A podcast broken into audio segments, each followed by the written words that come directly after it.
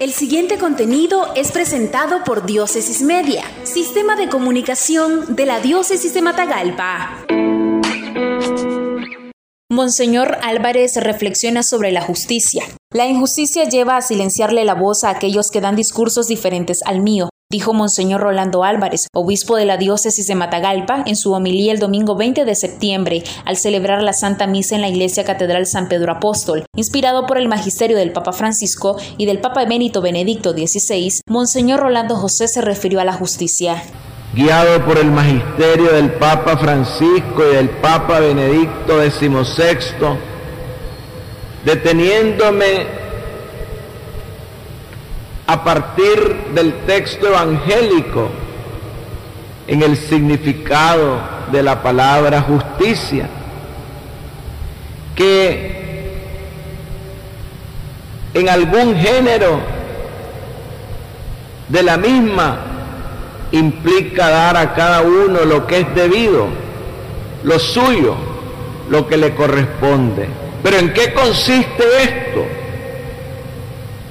Muchas ideologías tienen este postulado, dado que la injusticia viene de fuera, y para que reine la justicia es suficiente con eliminar las causas exteriores que impiden su puesta en práctica.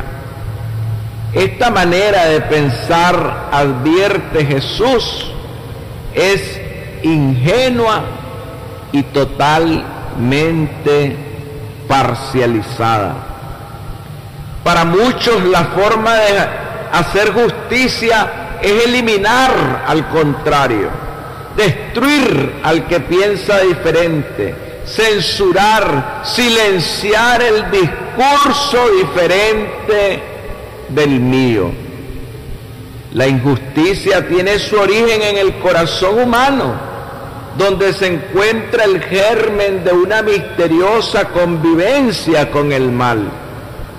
Cada persona llamada por naturaleza a la libre inclinación de compartir, siente dentro de sí una fuerza que lo lleva a replegarse en sí mismo, a imponerse por encima de los otros y contra los otros, iniciando un camino de egoísmo que conduce a la iniquidad, a la ilegalidad, a la corrupción, a la crueldad, a la arbitrariedad, al abuso, a la humillación, al ultraje, a la infamia.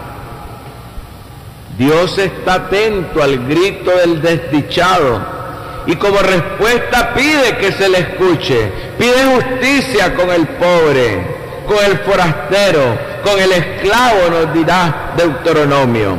Por lo tanto, para entrar en la justicia es necesario salir de esa autosuficiencia que es soberbia y prepotencia, del profundo estado de egoísmo, que es el origen de la injusticia que la ley por sí sola no tiene el poder de realizar.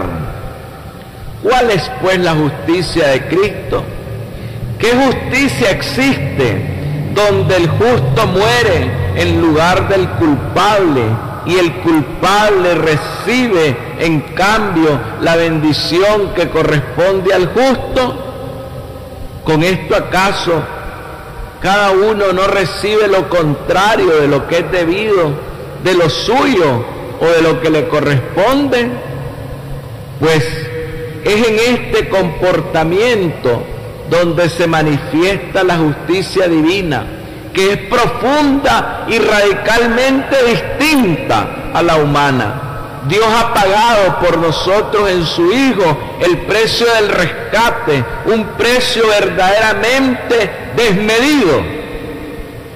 Si pensamos en la administración correcta de la justicia humana, vemos que quien se considera víctima de un abuso solicita un juicio en el tribunal y pide que se haga justicia.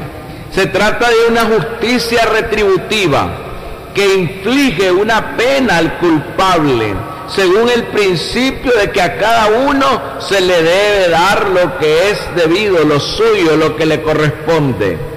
Este camino no vence al mal, hermanos, sino que simplemente lo contiene, lo refrena. Solo respondiendo a ello con el bien es como el mal puede ser realmente vencido. Por eso no me cansaré de insistirles que el pueblo nicaragüense tiene tres grandes tentaciones en las que el demonio quisiera hacernos caer. El odio, el miedo y la desesperanza. El odio que autodestruye a un pueblo, a una sociedad, a una persona.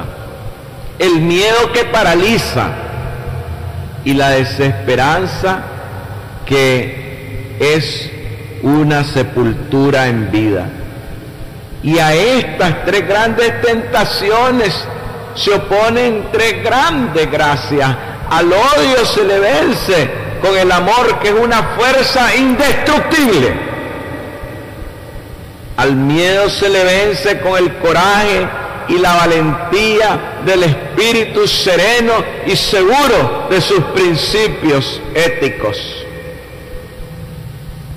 Y a la desesperanza se le vence con una esperanza que por naturaleza es inquieta y que lucha por conquistar el bien del que está convencido. No cedamos, hermanos nicaragüenses, a esas tres tentaciones. He aquí otra manera de hacer justicia que la escritura nos presenta como principal camino. Se trata de un procedimiento que evita el recurso al tribunal y prevé que la víctima se dirija al culpable.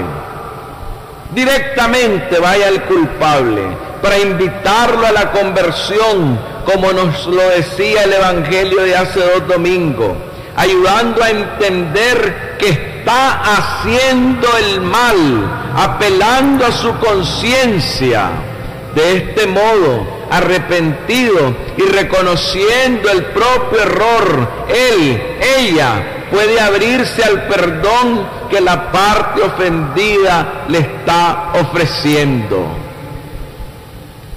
Y esto es bello. Y esto es posible. Enseguida, después de la persuasión de lo que está mal, el corazón se abre al perdón que se le ofrece. Es este el modo de resolver las discrepancias dentro de las familias, en las relaciones entre esposos o entre padres e hijos, donde el ofendido ama al culpable y quiere salvar la relación que lo une a otro. También de este modo, ofreciendo el perdón es que podrán curarse tantas heridas que se atesoran en el corazón y que tienen tan golpeada a nuestra sociedad nicaragüense.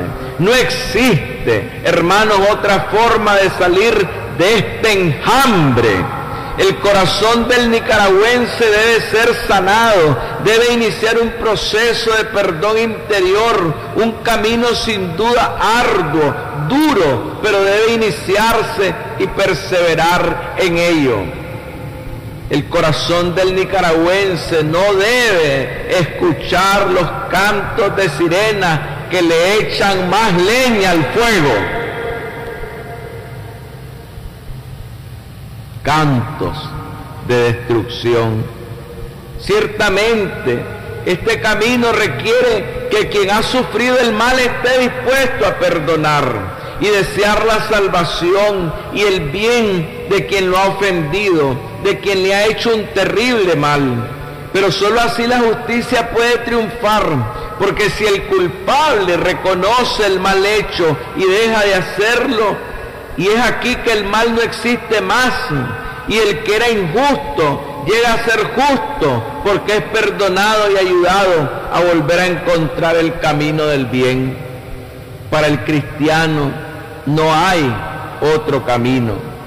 Y aquel que ha hecho un daño debe estar dispuesto a restituir y a resarcir a quien haya ofendido de aquellos de quienes haya abusado. No importa el costo de la restitución, debes estar dispuesto a hacerlo. Saqueo optó por compartir y reparar las ilegalidades cometidas devolvió con generosidad los bienes mal habidos sin justificarse. Reparar los daños es una obligación de quien quiere estar delante del Señor con la dignidad de hijo suyo. Hay que reparar los daños económicos, físicos y psicológicos perpetrados contra otras personas.